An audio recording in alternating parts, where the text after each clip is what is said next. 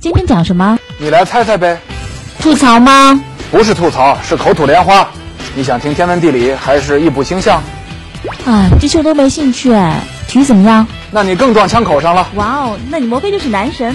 快讲快讲。那你就来听听我的黄段子，不要想歪哦。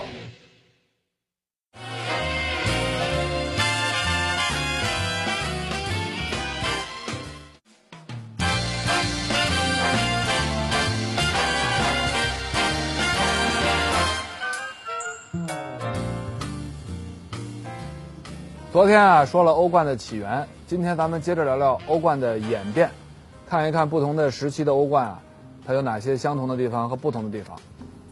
本节目由哈尔滨啤酒首席赞助播出，哈尔滨啤酒一起 happy。欧洲冠军杯的前五届，皇马实现了五连冠，空前绝后啊！成绩这么好，主要靠什么？重金打造的豪华阵容。当时皇马给球员的工资就非常高。高到有的球星在皇马踢了两个赛季后啊，钱挣够了就不想踢了，想走了。你看，这么财大气粗啊！伯纳乌球场发挥了作用。当时电视普及率还很低，现在的豪门这个有电视转播收入、电视转播分红啊，能够达到天文数字。那会儿啊，没有一毛钱都没有，主要靠什么？球场卖票，门票销售是重要的收入。皇马的伯纳乌球场，一九四七年就建好了。一九五四年又扩容，一九五五年正式改名为伯纳乌球场，能够容纳超过十二万人。一场比赛啊，十二万张票卖出去，滚滚的财源。皇马踢出名堂之后，很快引起了政府的注意。当时呢，西班牙被国际社会孤立，皇马的出色成绩能够改善西班牙的国际形象，哎，这是西班牙政府急需的。而皇马的主席伯纳乌呢，哎，长袖善舞。善于做生意，经营管理很很不错。他自己呢又是球员出身，也是老兵出身，在西班牙内战的时候呢还上过战场，跟一些官员呢有同袍之谊。所以呢，皇马跟政府关系非常好。有一次，皇马的几位球星啊想买小汽车，政府啊专门批了几辆进口的配额。巴萨球星库巴拉的母亲留在了这个国内，库巴拉非常想念他，却请伯纳乌帮忙。伯纳乌啊，动用自己在政界的人脉，疏通关系，最后呢，终于让库巴拉母子团聚。皇马在冠军杯初期的好成绩啊，体现出了俱乐部的综合实力，不光是靠球星。就球星本身来说，媒体称皇马在踢老派的足球，没有诞生革新的啊技战术思想。有人认为啊，这跟西班牙浓厚的天主教传统有关。与之相反的例子是阿贾克斯和基辅迪纳摩。他们的踢法呢具有革命性，而荷兰和苏联是当时世界上最世俗、宗教影响力最小的地方，所以呢，哎，在想法上首先能够冲破樊笼。皇马的五连冠呢有一个非常辉煌的终点，一九六零年的决赛，他们在格拉斯哥七比三横扫法兰克福，这场比赛呢是最经典的欧冠决赛之一。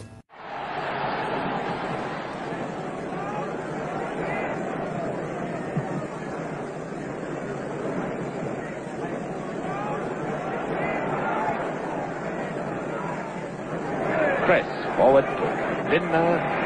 Stein not offside. Gets it in a fair.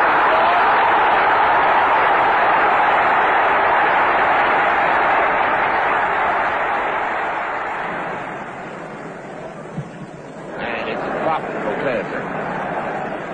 Zaraga. Canario.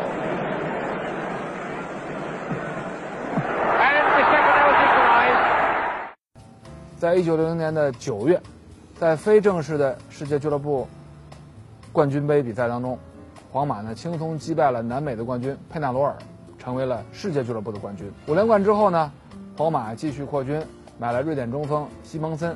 但是呢，一九六零到一九六一赛季的冠军杯啊，出台了一个新规定，球员上场参赛前需要提前三个月在所在的俱乐部注册。按照这个规定呢。西蒙森啊，得等到十二月才能上场踢，结果呢，跟巴萨的一场恶战是在十一月，他上不了。最后呢，皇马输给巴萨，这个赛季的冠军是葡萄牙的本菲卡。接下来，一九六二年，本菲卡蝉联冠军，决赛中呢战胜皇马。比赛结束之后呢，普斯卡什找到年轻的尤西比奥，跟他交换了球衣。这个举动啊有象征意义，好像是什么老国王退位了，亲自给新国王披上黄袍。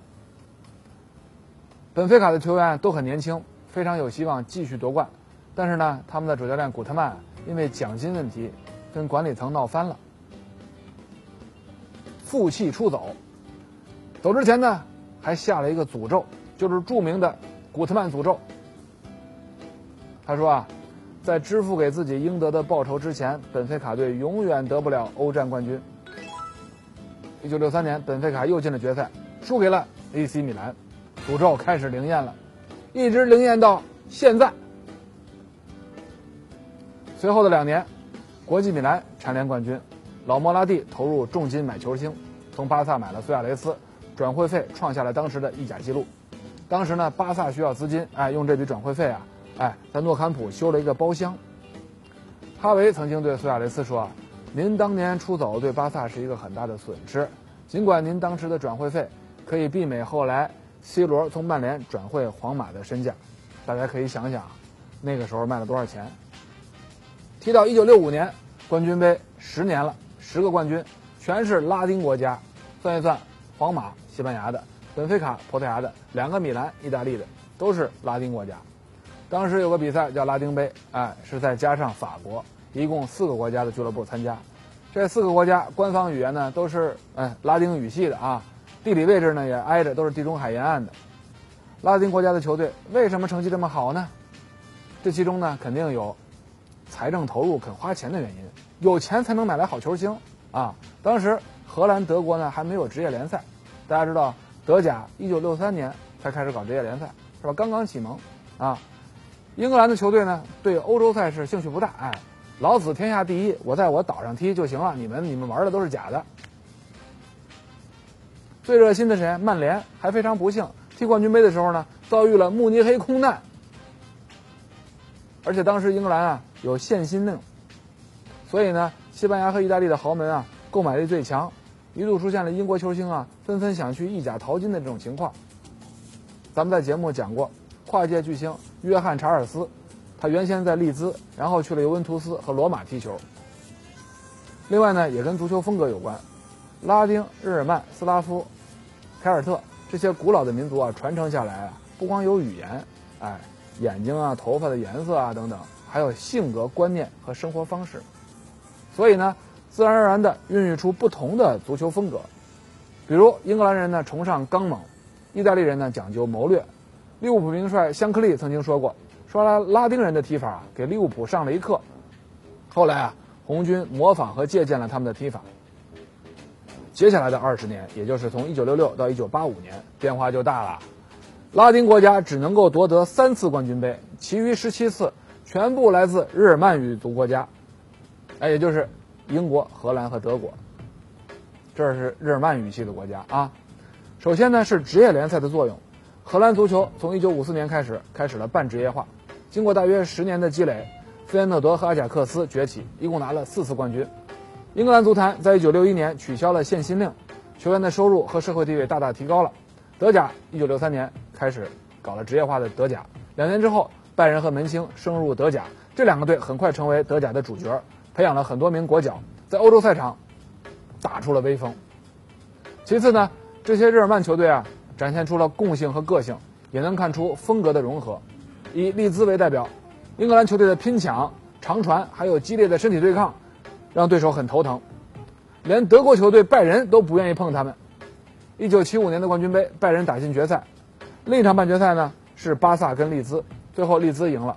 当时贝肯鲍尔啊有点失望，他希望决赛碰巴萨，他怕利兹。他说啊，听说要跟利兹踢决赛啊，有点担心。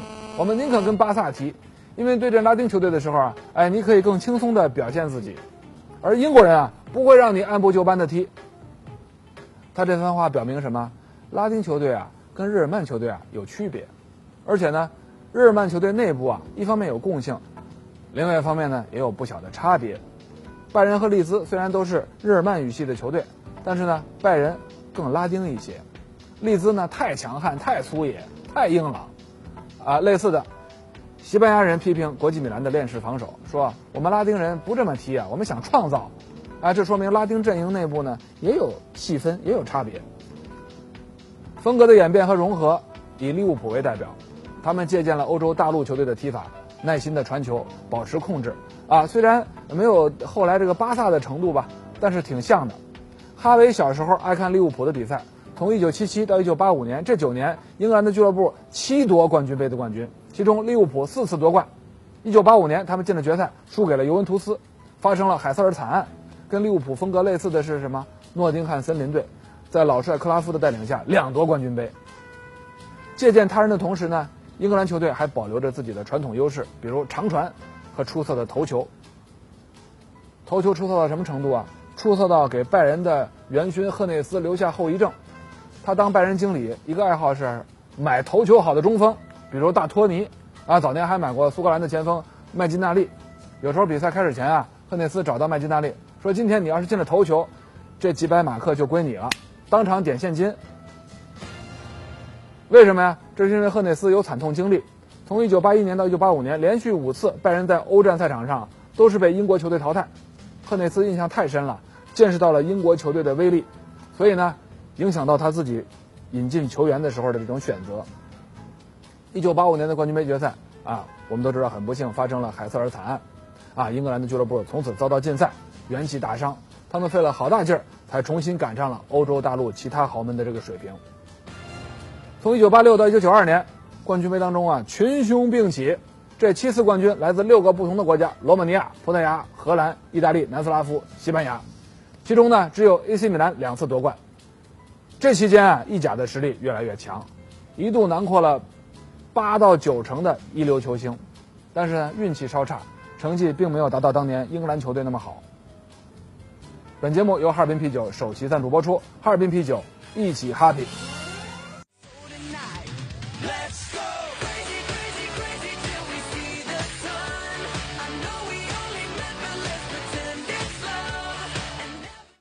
一九九二到九三赛季，冠军杯改名了，从此以后呢叫做冠军联赛，赛制呢。从前面的一个赛季，也就是九一到九二赛季啊，就开始改变了。淘汰赛踢完之后呢，分成两个小组打双循环，两个小组第一进入决赛。跟从前相比呢，偶然性减少，强强对话大大增加。之后呢，最大的变化就是每个国家可以派出多支球队参赛，具体有几个名额得看欧战积分。从冠军联赛诞生到现在已经二十多年了，直观上看呢，最大的变化是意甲的衰落。到现在呢，甚至还看不到有复苏的迹象。其次是阿布等富豪进入足坛，短时间内靠金元打造出超级强队。切尔西在2012年终于夺冠。另外呢，跟从前一样，欧冠是不同风格彼此的碰撞和融合，共同表演、相互融合的舞台，也是最大的试金石。球星、教练、球队乃至某种风格、某种战术，只有在欧冠中登顶。或者有出色的表现，有结果来说话，才有机会青史留名。